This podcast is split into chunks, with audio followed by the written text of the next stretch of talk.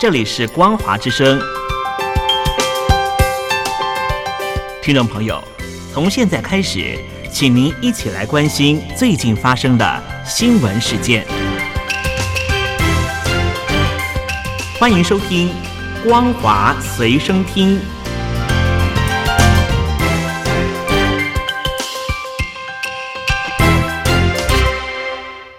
位听众朋友好，欢迎收听本节的《光华随身听》，我是苏菲菲。首先带你来关心，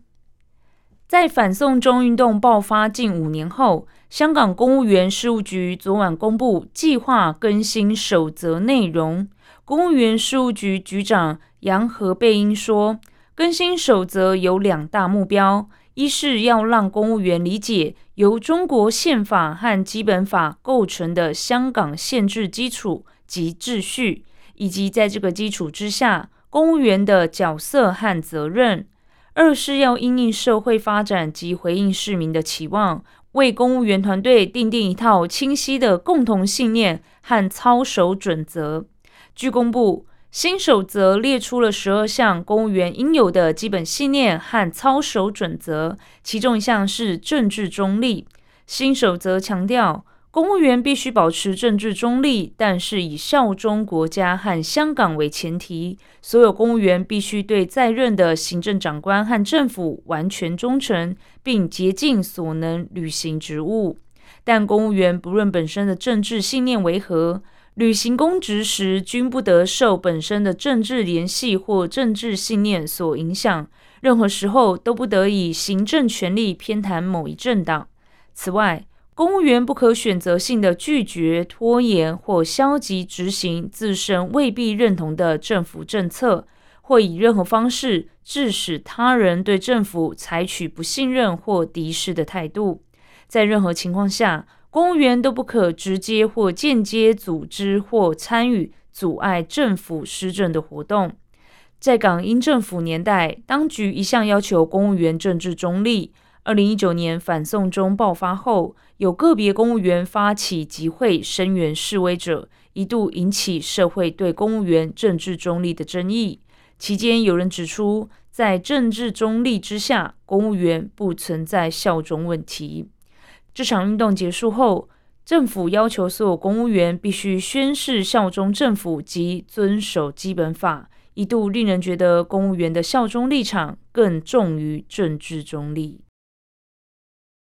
中共中央经济工作会议宣誓积极化解房地产风险，一视同仁，满足不同类型房地产企业的合理融资需求后。中国住建部副部长董建国在中国国际经济交流中心举行的二零二三到二零二四中国经济年会上表示，针对部分房企出现债务违约风险，金融管理部门已经推出了一系列支持政策，但风险出清还需要一个过程，将继续配合金融管理部门抓好各项政策的落实，一视同仁。满足不同所有制房地产企业的合理融资需求，支持暂时资金链紧张的房企解决短期现金流紧张问题，促进其恢复正常经营，坚决防止债务违约风险集中爆发。他强调，一段时间以来，社会上把部分房企债务违约称为暴雷、资金链断裂，其实用语是不准确的。董建国进一步表示，如果将债务违约等同为暴雷或者是资金链断裂，会造成企业完全停摆的错误认识，导致社会对企业产生信任危机，进而冲击市场销售，加剧企业困难。各方面应该理性的看待房地产市场出现的问题，共同维护房地产市场的平稳健康发展。国际信评机构惠誉今天表示，中国二零二四年经济展望为中性，但中国将继续面临外部需求疲软、房地产行业挑战和地方政府债务等不利因素。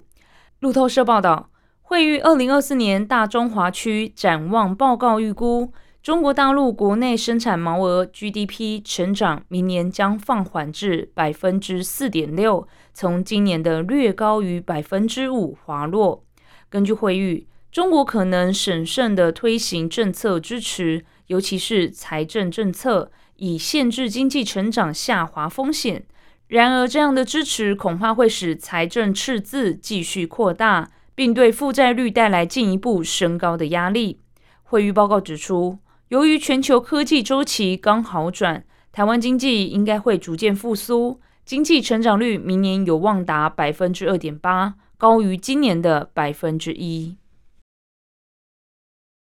港星周海媚十一号因病送医无效去世后，她在北京中医医院顺义医院急救的病例被泄露，引发公愤。央视新闻报道。北京市顺义区公安分局今天早上通报，经过调查，现年三十六岁的福姓男子，十一号利用自己在顺义区某医院工作的便利，出于炫耀目的，将一名病患的个人病历拍照发至微信群，导致讯息扩散，造成恶劣社会影响。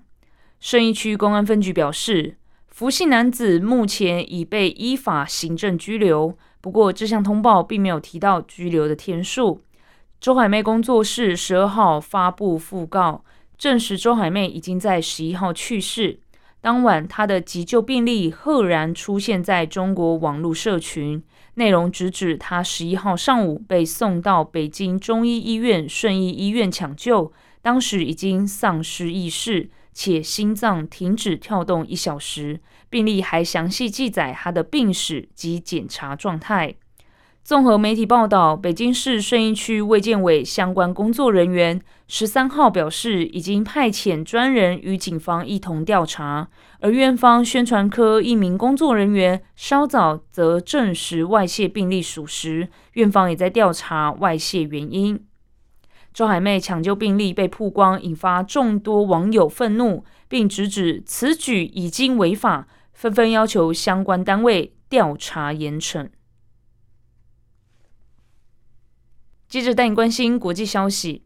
以色列今天表示，无论国际社会是否支持，以色列都决心继续在加萨走廊的战争，以消灭巴勒斯坦武装团体哈马斯。美国总统拜登近日表示。以色列因无差别轰炸加萨走廊，造成大量平民伤亡，正在失去全球支持。以色列总理尼坦雅胡应该改变他的强硬派政府。法新社报道，以色列外交部长科恩今天指出，无论国际是否支持，以色列都将继续对抗哈马斯的战争。科恩还说，在现阶段，停火是送给恐怖组织哈马斯的礼物。而且将使哈马斯卷土重来，威胁以色列居民。美国联邦众议院今天投票通过，正式授权对总统拜登启动弹劾调查。共和党人团结支持这项行动，有了全新平台来攻击竞选连任的拜登。尽管他们尚未找到这位民主党人不当行为的证据。综合法新社和路透社报道。共和党人尚未提供拜登涉贪证据，就算调查真的促成弹劾审判，由民主党掌控的联邦参议院也不太可能将这位美国领袖定罪。尽管如此，这项程序也能给共和党人一个全新、引人注目的平台，来攻击二零二四年总统大选争取连任的拜登，并分散几乎笃定在大选中与拜登交锋的前总统川普。面临联邦刑事审判的关注。这次两百二十一票赞成、两百一十二票反对的投票结果，反映出众院内部严格的政党路线，即所有共和党人都投下赞成票，所有民主党人都投下反对票。保守派人士指责拜登陷入麻烦的儿子韩特·拜登在乌克兰和中国做生意期间滥用影响力，实际利用家族名声来进行利益输送。这些对韩特的指控都是他父亲拜登成为总统前发生的事。白宫强调，一直以来都没有任何不当行为。以上是本节的光华随身听，感谢您的收听，我是苏菲菲，再会。